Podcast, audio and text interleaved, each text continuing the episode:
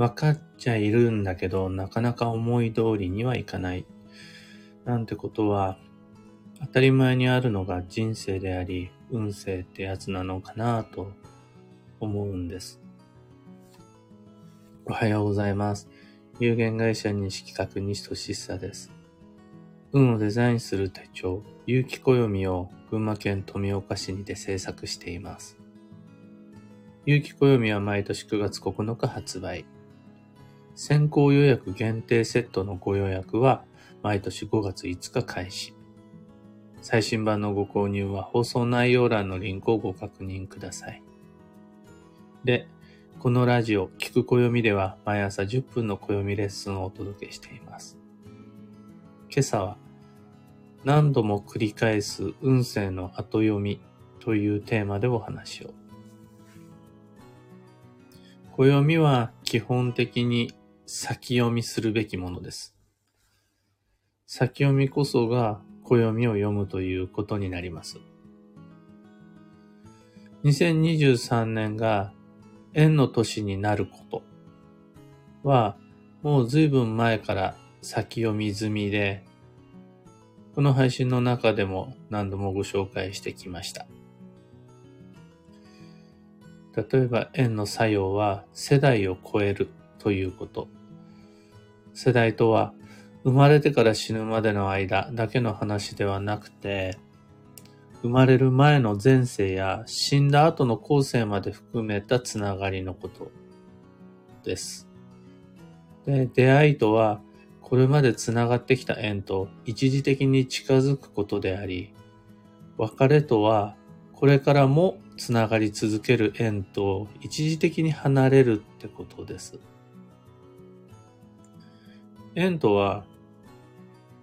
もうすでに繋がってきたものなので、そしてこれからも繋がっていくものなので、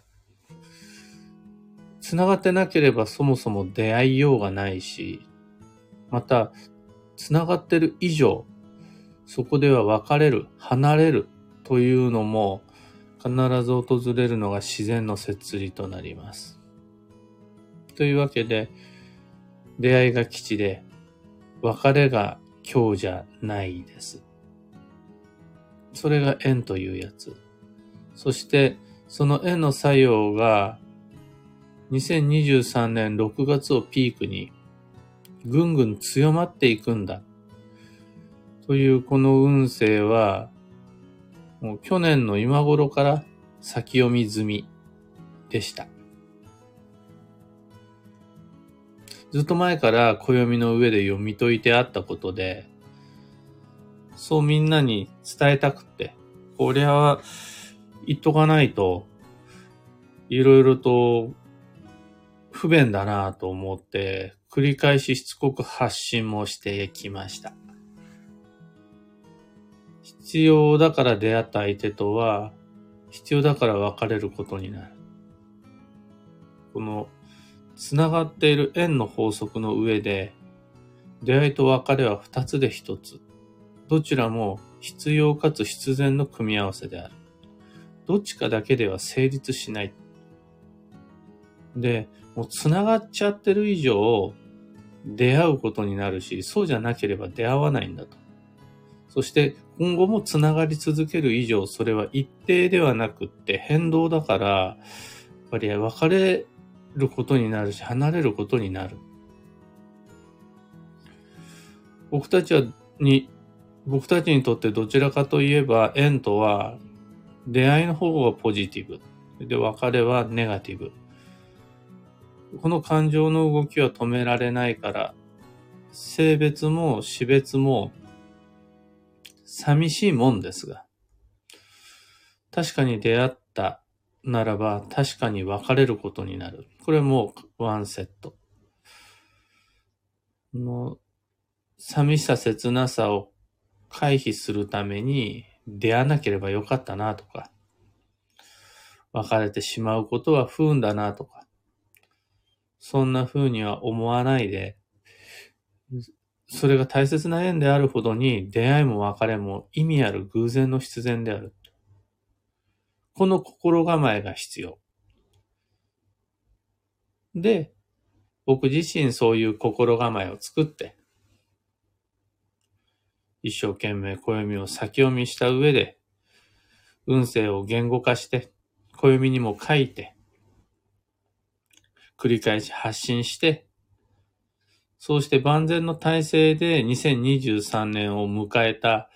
つもりだったんですが、実際にお別れや不法が続くと、なんともこう切なく寂しいもんで、こう失った感みたいな、なんでしょうね。必ずしもそれが自分の現実的な暮らしの中で被害になるっていうわけじゃなかったり、身内じゃなくて、よそ様のテリトリーでのお別れだったりしても、それでも、まあ、なかなかこう、整理がつきにくい部分があったりして、それが自分であろうが他人であろうが大切な人に先立たれるというこの知らせは、やっぱり切ないですよね。あとは、ずっと好きだったお店が閉店するのもそうです。ずっと大切にしてきた衣服がもういよいよ着れなくなってしまうこととか、あとは家族として過ごした犬とか猫とか鳥とかが亡くなってしまったりとか、そういうのが続くとどうしても、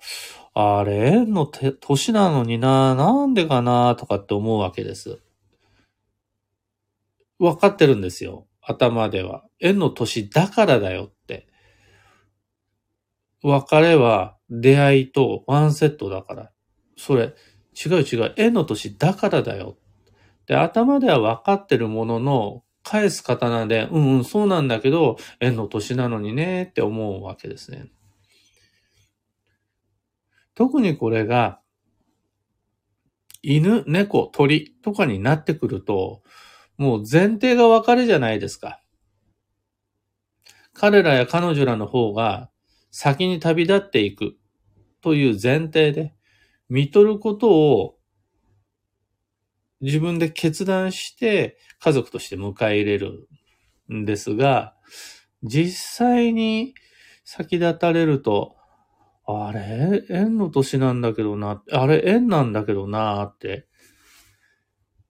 なるもんじゃないですか。そう思っちゃうわけです。だから、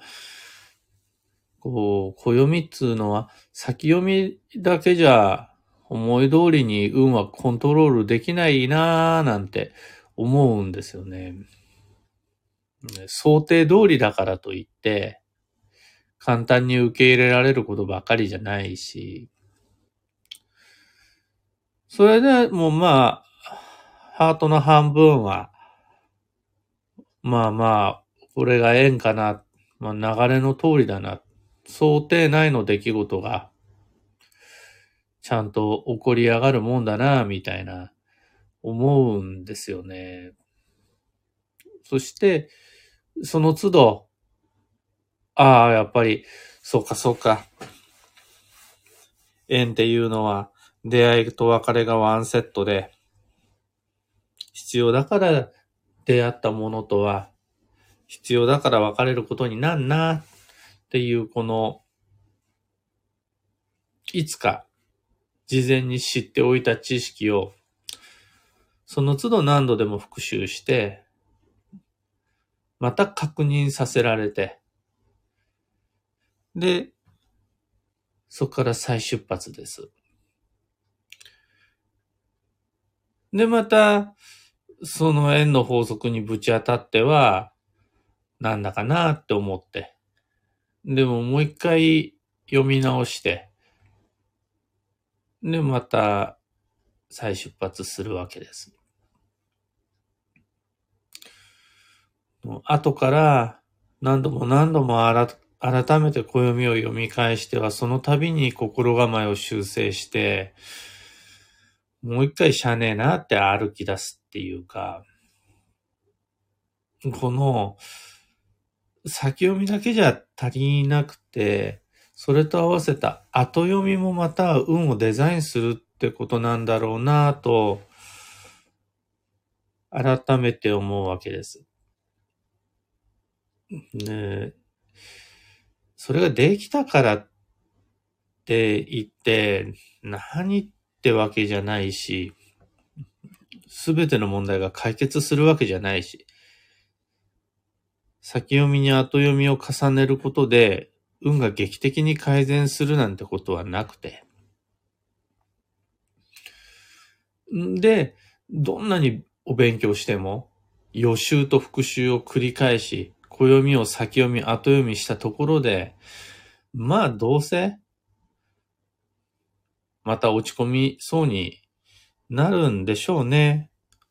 今回もそうだったんだから、どうせ次回もちゃんと別れに接したらなんだかな、縁なのになってまたどうせ思うんでしょうね。で、それでも、まあ、暦の法則として100%確実に分かっているのが、ま、待ったなしで明日は来るわけで、来月も来年も一定の速度で近づいてくるじゃないですか。結局は、できることをできるだけやっていくしかないなと思うわけです。落ち込みそうになるけど。で、そんな中で僕たちにできることを、そしてそれをできるだけって、もう、結局はよく寝ることだと思うんですよね。これが最も基本的なルーティーンだと思うんです。そして次によく食べること。これが2番目にできる大切なサイクルだと思うんです。それが終わったら、またよく寝ること。そしてその次に、またよく食べること。この睡眠と食事のサイクルだけでもしっかりと守っていくことで最低限の運は維持することができます。これで自分らしいサイクルを守り続けることができたならば、いろんな運の法則はあるけど、なんとかその都度心構えを作り直しつつ進んでいくことができると思うんですよね。暦の予習と復習、先読みと後読みを、なんだかなって思いながらも続けることができれば、運のデザインはちゃんと成立するんだろうなというふうに信じております。というわけで自分らしいサイクル守って、また今日から明日から進んで参りましょう。今朝のお話はそんなところです。ヒント見つけてもらえたら配信終了後、いいねのボタンをお願いします。3つ告知にお付き合いください。一つ目が有機暦ユーザーのためのオンラインサロン、運をデザインする暦ラボに関して。ラボは暦の知識を共有、交換するコミュニティです。今は、有機暦2024の表紙デザイン案を揉んでいて、デザイナーさんへの発注書を日々更新しながら公開しています。この制作の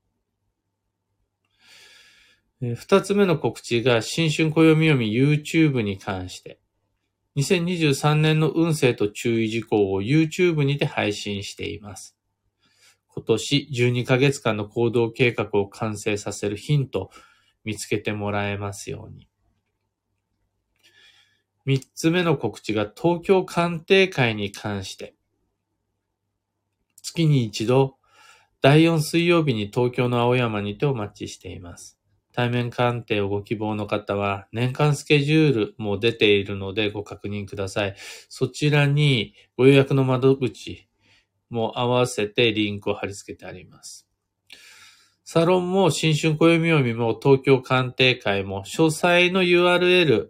は放送内容欄に貼り付けておくのでそちらご確認ください。さて、今日という一日は2023年2月16日木曜日。助走の2月真っ盛りです。世界は暑くなったり寒くなったりしていますが、そんなのお構いなしで、常に2023年3月の繁忙に向けて、日々、助走が続いています。で、ここでは今を頑張ることじゃなくて、3月に頑張れるように過ごすことが大切となります。今日の幸運レシピはドライフルーツ、保存用に乾燥させた果実、または木の実。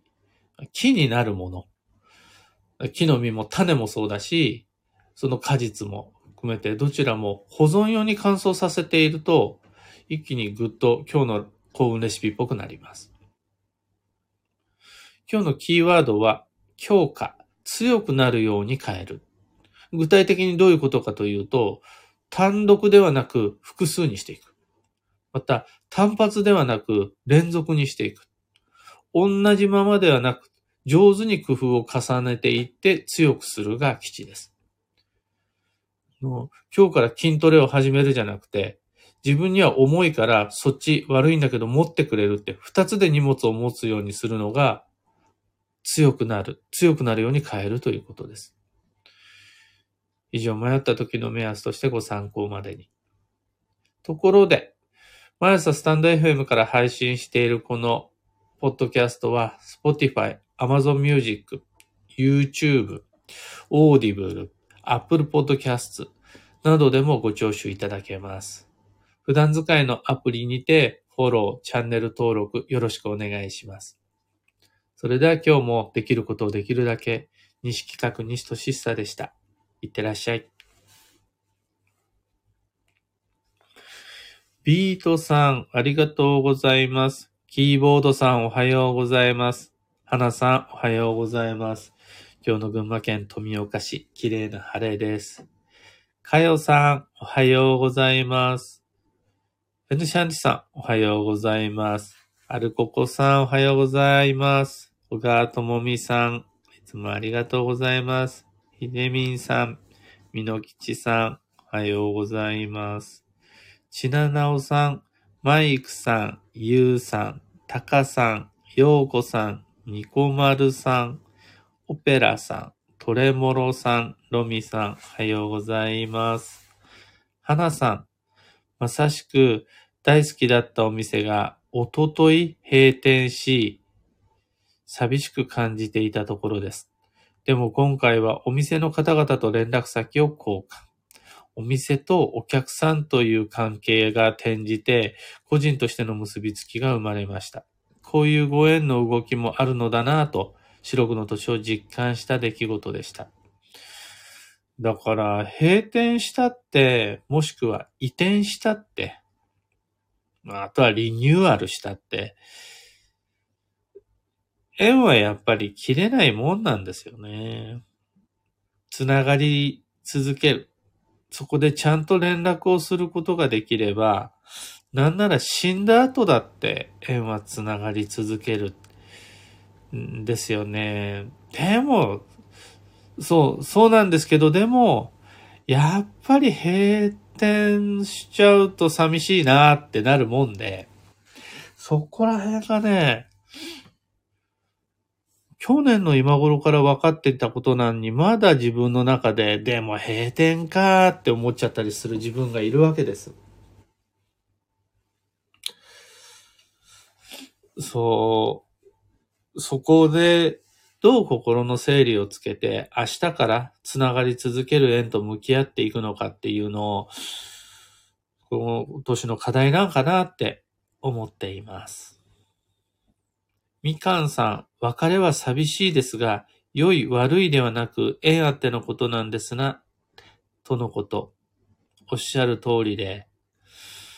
まあそもそも今日の本題の中でもご紹介しましたが、縁がない人とは別れることがない。の運の良し悪しの話じゃなくて、そもそも縁がない人とは別れない。縁があるから出会って別れることになる。そして、さらにここが重要なんですが、の別れるということは切れることじゃなくて、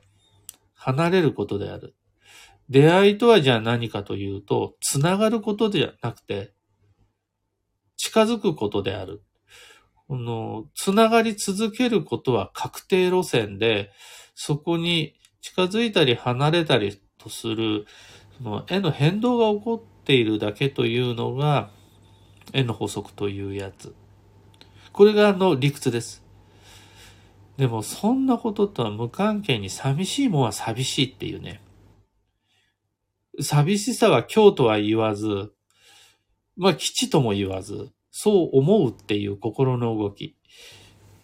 縁の法則なんか知らねえよ。寂しいもんは寂しいし、切ないんだよっていうこの部分は、もうしゃあないと思うんですよね。